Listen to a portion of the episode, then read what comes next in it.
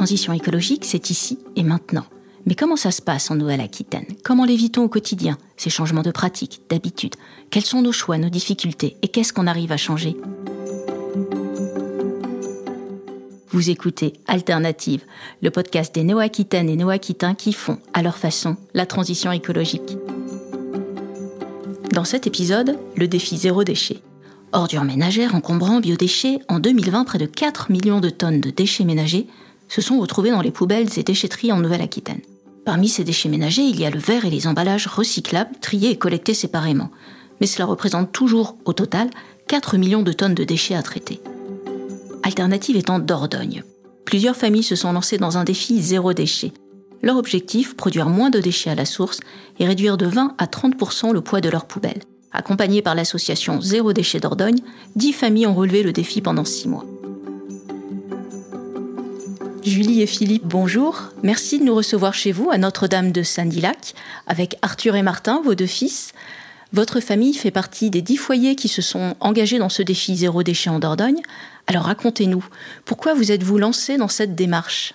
Parce qu'on consommait un peu de, de, papier euh, en plastique et voilà, et c'est pas très bien pour la Terre. On avait déjà à cœur de préserver quand même notre notre planète par rapport aux enfants. Et j'avais eu connaissance de ce défi sur euh, la page Facebook de l'association Zéro Déchet Dordogne. J'ai vu qu'ils recherchaient des familles pour participer euh, à ce défi. Donc j'ai dit pourquoi pas nous? Donc j'ai lancé ma, ma, candidature, ne pensant pas être euh, sélectionnée. Puis finalement, on a été sélectionné. Donc là, ça a été le questionnement avec les enfants, savoir si oui ou non ils étaient prêts à participer aussi à ce défi, parce que ça se fait pas tout seul, ça se fait en famille. Martin m'a clairement dit oui, il faut y aller, faut préserver, je sais plus comment il a dit, mais il faut préserver notre planète, euh, on y va. Donc du coup, on s'est lancé euh, tous les quatre dans cette aventure. Non sans mal, parce que c'est pas évident euh, tous, les, tous les jours, mais on l'a fait, on est fiers d'avoir réduit de 30% environ, je crois, nos, nos poubelles. Alors justement, le défi a duré six mois, de novembre à mai. Comment ça s'est passé cette période? Bah, Au début, on était un peu tout feu tout flamme. On veut un peu partir un peu dans tous les sens.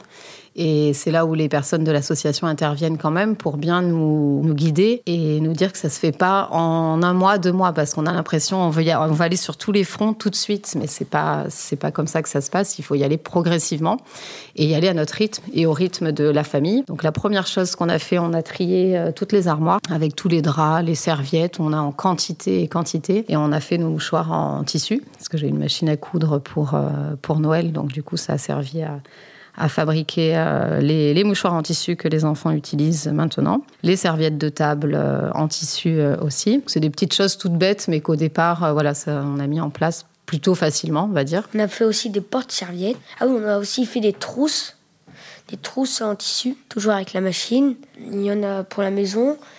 Moi, je m'en sers euh, surtout pour l'école. Après arrive tout ce qui est euh, emballage. Je faisais les courses euh, une fois par mois sur le drive au supermarché, mais en grosse quantité. Et du coup, c'est là où il faut changer les habitudes. Donc ça, ça a été dur, puisque moi, j'avais l'habitude, une fois par mois, je prends mes mais 5 packs, 5 euh, fois 6 litres de lait, enfin c'est en grosse quantité, énorme, avec 5-6 euh, kilos de pâtes, 10 euh, kilos de farine, donc avec des emballages assez importants. Donc là, on a travaillé petit à petit, mais ça s'est pas fait de suite. Hein. Il a fallu assimiler et puis accepter, voilà, de faire autrement.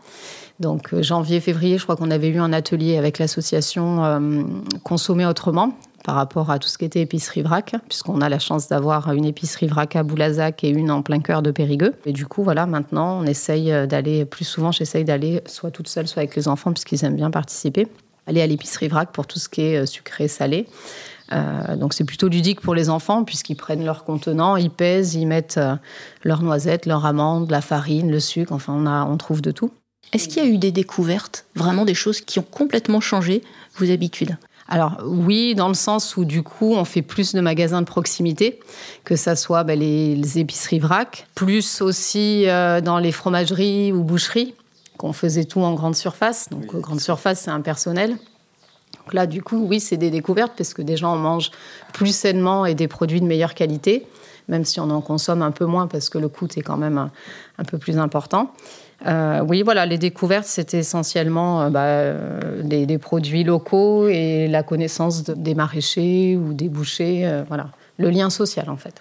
Et puis il y a eu des bons gestes également que vous avez adoptés. Là par exemple, je vois que vous êtes en train de faire votre propre lessive maison. J'avais fait pendant le confinement euh, ma lessive, j'avais testé. Et puis après on repart euh, à la vie de tous les jours, euh, vite, vite, vite. Et j'avais un peu abandonné. Et grâce au défi, je me suis relancée dans la fabrication de, de lessive. Donc effectivement, après ça demande une organisation. Donc là je l'ai faite dimanche et je la mets qu'aujourd'hui en, en baril. J'ai gardé un vieux baril et je la mets en, en baril et je fais ça une fois toutes les trois semaines. Donc ça demande un peu de temps, mais c'est pas non plus. Euh, voilà, il faut se trouver une fois toutes les trois semaines, une, une demi-heure pour faire la lessive, la mettre en baril, comme ça on est tranquille et on n'utilise plus de, d'emballage en fait de baril. Ça après qu'est-ce qu'on fait aussi tout ce qui est produit euh, je fais tout ce qui est produit cosmétique et tout ce qui est après euh, bon ben nourriture et plats. Moi j'en consomme tout euh, fait maison. Donc on faisait déjà tout voilà on faisait déjà tout maison. Mais là j'en fais peut-être un peu plus voilà pour les goûter pour les enfants. Euh, j'achète pas de, de produits préparés enfin des gâteaux avec emballage ou quoi. Ça c'est fini. Ils ont la chance ou la malchance je sais pas d'avoir des gâteaux maison euh, tous les tous les jours. Vous avez mentionné euh, le besoin d'organisation et surtout le coût. Est-ce que vous avez vu une différence au niveau du coût? Oui, après on n'a pas calculé, on savait qu'on n'a pas fait le, calcul, on aurait peut-être dû sur les, les mois passés. Euh, peut-être effectivement ça coûte un peu plus cher euh, d'acheter euh, comment dire à l'épicerie vrac plutôt qu'au supermarché mais on s'y retrouve puisque on achète euh, j'achète plus de produits d'entretien je fais mes produits d'entretien ma lessive je fais avec mon vinaigre blanc je fais mes produits ménagers aussi. Euh, j'achète plus de produits cosmétiques. Quand on veut acheter euh, je sais pas s'il y a un nouveau vélo pour les enfants on achète plus neuf on va essayer d'acheter d'occasion. Les habits on favorise quand même la deuxième main. Donc quelque part euh, je pense qu'on s'y retrouve quand même en termes de, budget. On a investi dans des dans des récipients inox ouverts des, des récipients qui sont plutôt durables. Donc c'est sûr qu'au début ça, ça a un coût d'investissement. Mais après à la longue si on fait le calcul on va y gagner. Donc c'est vrai que le zéro déchet ça peut paraître au début onéreux au début ça c'est sûr. Mais à la longue en fait si on fait l'économie de tous les déchets de tout ce qui est cellophane papier d'alu enfin des petits trucs comme ça sur une durée de vie sur une longue période on, on y gagne. Qu'est-ce qui a été le plus difficile à changer ou à adopter comme nouveau geste? Moi, je, par rapport à peut-être un échec euh, que j'ai eu plusieurs fois quand je suis arrivée toute contente et toute victorieuse au supermarché avec mes boîtes en verre pour euh, éviter euh, d'avoir chez le boucher pour éviter d'avoir de l'emballage papier avec le film plastique pour ma viande. Donc je suis arrivée avec mes boîtes en verre et puis on m'a clairement fait comprendre que c'était pas hygiénique et qu'il n'avait pas le droit de mettre la viande dedans. Donc ça, ça a été dur parce que j'arrivais quand même fière avec mes boîtes. C'était toute une organisation, c'est assez lourd en plus les boîtes en verre. Et au final, euh, on m'a clairement dit c'est pas c'est pas possible. Donc là, c'était un peu euh, la douche froide. Après, de difficultés. Euh... Il y a eu le, le liquide vaisselle pour l'instant, on n'a pas trouvé la recette miracle. Ah oui, tout ce qui est produit. Moi, j'aime bien quand ouais. le liquide vaisselle euh, mousse, j'ai eu fait, mais ça fonctionne pas comme je veux. Donc, je pars toujours sur le liquide vaisselle avec l'emballage la, euh, plastique. Produit pour la vaisselle, pareil. Mmh. J'avais essayé avec tout un tas de mélanges de poudre et ça blanchit la vaisselle. C'est pas, c'est pas adéquat. En fait, il faut trouver vraiment la bonne recette pour pouvoir l'utiliser. Moi, ça on n'a pas, pas trouvé la bonne recette. Il y a eu le dentifrice, on n'a pas osé. On n'a pas osé le dentifrice. Moi, de mon côté, là où c'est le gros, le gros échec, je suis habitué à une marque de chocolat en poudre. Julie a essayé le chocolat en vrac, euh, ça a été un échec total. J'ai pas été de bonne composition sur ce coup-là, j'avoue. Effectivement, le chocolat en poudre, on est toujours sur la boîte plastique et on peut pas y déroger, même en essayant de mettre, euh, d'acheter du vrac. J'ai essayé de tricher, de vider la boîte plastique avec la marque industrielle et de remettre le chocolat vrac dedans, mais ça n'a pas fonctionné. Ils ont vite découvert euh, tous les trois que c'était pas, c'était pas le même chocolat. Peut-être l'autre, l'autre échec, c'est tout ce qui est produit laitier. Il y a une grosse contrainte au niveau du, du lait. Donc euh, là, j'avoue que le lait, euh, on est toujours sur le pack de lait classique. On est gros consommateur de lait aussi, donc on n'a pas trouvé d'alternative, hormis le lait euh, frais. Euh, voilà qu'il faut stériliser mais c'est trop de contraintes pour nous ça serait possible le lait mais en fait il faudrait que tous les quatre jours on aille chez l'agriculteur du coin acheter notre nos 4 litres de lait pour les quatre jours il faut aussi euh, voilà savoir se dire ben ça c'est pas possible. Donc on fait mieux sur autre chose peut-être. Si ça on peut pas le faire ben, on va essayer de faire sur autre chose et euh, de pas se mettre la pression par rapport à ça et de pas culpabiliser surtout. Ce que ça c'est important de faire en fonction de son mode de vie. On sait tous qu'aujourd'hui on vit à 100 à l'heure que les enfants ont des activités partout. Il faut savoir euh, faire en fonction aussi de, de ses possibilités et pas culpabiliser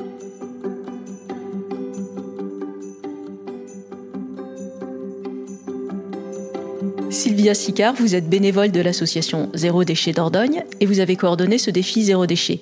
Alors, le défi a commencé pendant la Semaine européenne de réduction des déchets et sa particularité est d'être un accompagnement personnalisé des familles pour apprendre à ne plus produire de déchets. Oui, tout à fait, bonjour. Donc, c'est une manière ludique d'accompagner des foyers à réduire leurs déchets. Euh, L'idée, c'est de les accompagner pendant six mois.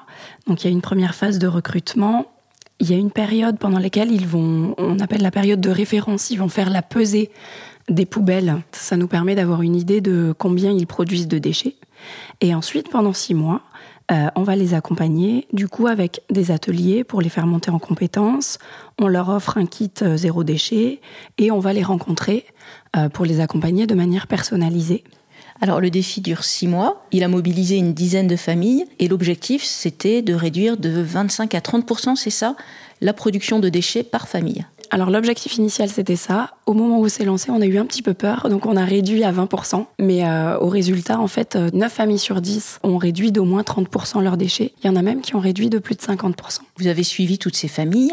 Quels sont les blocages ou les difficultés qui ont généralement été rencontrés? La première, euh, la première difficulté, ça va être le changement d'habitude. C'est soit l'habitude où les autres membres de la famille ne sont pas prêts à aller, euh, par exemple le dentifrice solide, soit euh, l'habitude, on sait ce le geste qu'il faut faire, l'alternative, mais ça va être trop compliqué dans notre organisation pour l'instant à mettre en place. Donc l'idée, c'est vraiment d'être sur une démarche progressive.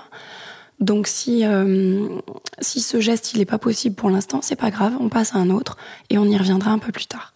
Ça, c'est la première difficulté. La deuxième difficulté, ça va être euh, les produits où on va pas trouver d'alternative. Ça va être par exemple euh, le lait, euh, tout ce qui va être crème, beurre, voilà. On peut en trouver en vrac, mais là, ça va être une difficulté au niveau du coût. C'est-à-dire que vraiment, on va passer sur un autre niveau.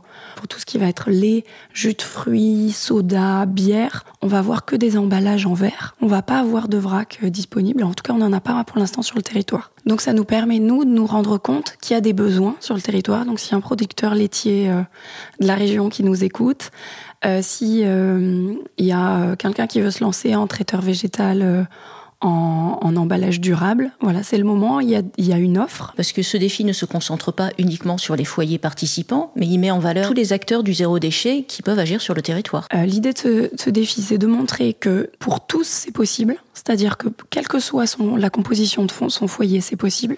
Quel que soit son niveau socio-économique, c'est possible de réduire. Après, c'est mettre en valeur ce qui existe déjà, c'est-à-dire les magasins vrac, les magasins de réemploi, les acteurs de, de la réparation, les ressourceries, euh, voilà. La question des déchets ou de la production des déchets est liée à notre mode de consommation et souvent, on met en avant le recyclage, par exemple des emballages, pour se convaincre que les produits que l'on achète ont un impact moindre sur l'environnement. Cependant, même dans le recyclage, il y a des déchets cachés. Oui, le meilleur déchet, c'est celui qu'on ne produit pas. Mais réellement, ça veut dire que dans une démarche zéro déchet, on va amener les gens à aller sur ce qu'on disait tout à l'heure de la réparation, du réemploi euh, et de l'achat d'occasion. Parce que quand on achète un objet, on achète déjà des déchets en fait. Avant même de l'utiliser, il représente des ressources en matières premières qui ont été utilisées, il représente de l'eau, il représente de l'énergie, euh, il va représenter euh, des déchets parce qu'il va falloir le conditionner, le transporter jusqu'au lieu de, du lieu de fabrication au lieu de distribution.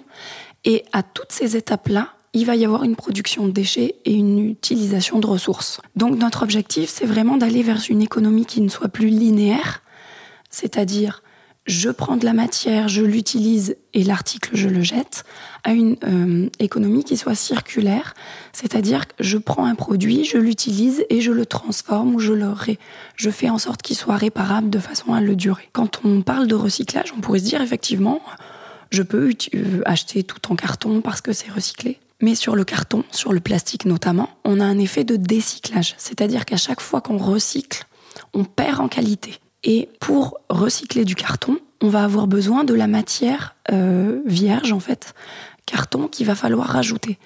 Donc on a à la fois ce, ce, phénomène de décyclage et on a aussi ce phénomène qu'en fait on fait un appel à de la nouvelle matière. Cette démarche est finalement une formation, un apprentissage sur le long terme.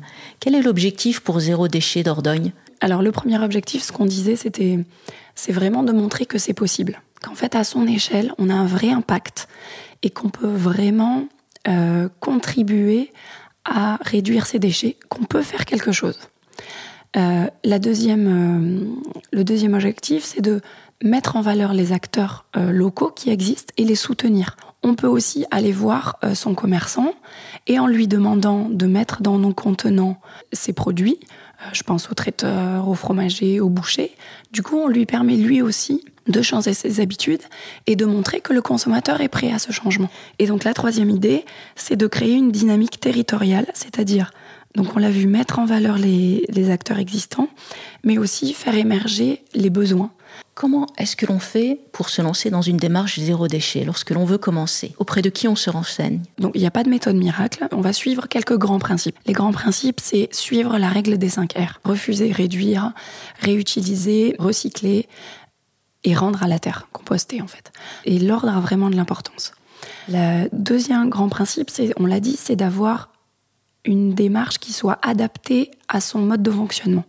Parce que l'idée, c'est d'aller vers un changement d'habitude qui soit durable. L'autre idée, c'est d'y aller progressivement. Faut pas vouloir changer tout d'un coup. On prend étape par étape. Donc, soit on prend un geste simple, soit on prend une pièce. On a envie de démarrer par une pièce Soit on va dire, euh, je prends un bon bouquin, une bonne référence et je le suis. Et l'idée, c'est petit à petit d'aller sur ce qui nous fait envie et de le tenir. On dit que pour mettre en place une habitude, il faut à peu près une vingtaine de jours.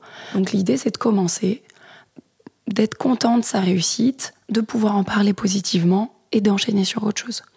Donc il y a des petits gestes simples euh, qui ont un vrai impact et qui peuvent nous permettre de démarrer. C'est par exemple apposer un stop pub sur sa boîte aux lettres. Ça peut être acheter une gourde ou une tasse pour le bureau. Ça peut être investir dans un sac à pain ou juste décider de prendre sa baguette sans emballage, sans le petit emballage papier autour. Après, si on veut aller un peu plus loin, qu'on a déjà démarré, on peut se rapprocher d'un groupe local. Euh, voilà, on a plein de moyens. La première idée, c'est de passer à l'action, de faire un petit geste. Et la seconde partie, c'est de s'informer. Parce que pour avoir envie d'aller plus loin et pour que l'habitude qu'on va mettre en place, le geste dure, il faut qu'on ait conscience de ce pourquoi on le fait et quel impact vraiment ça a.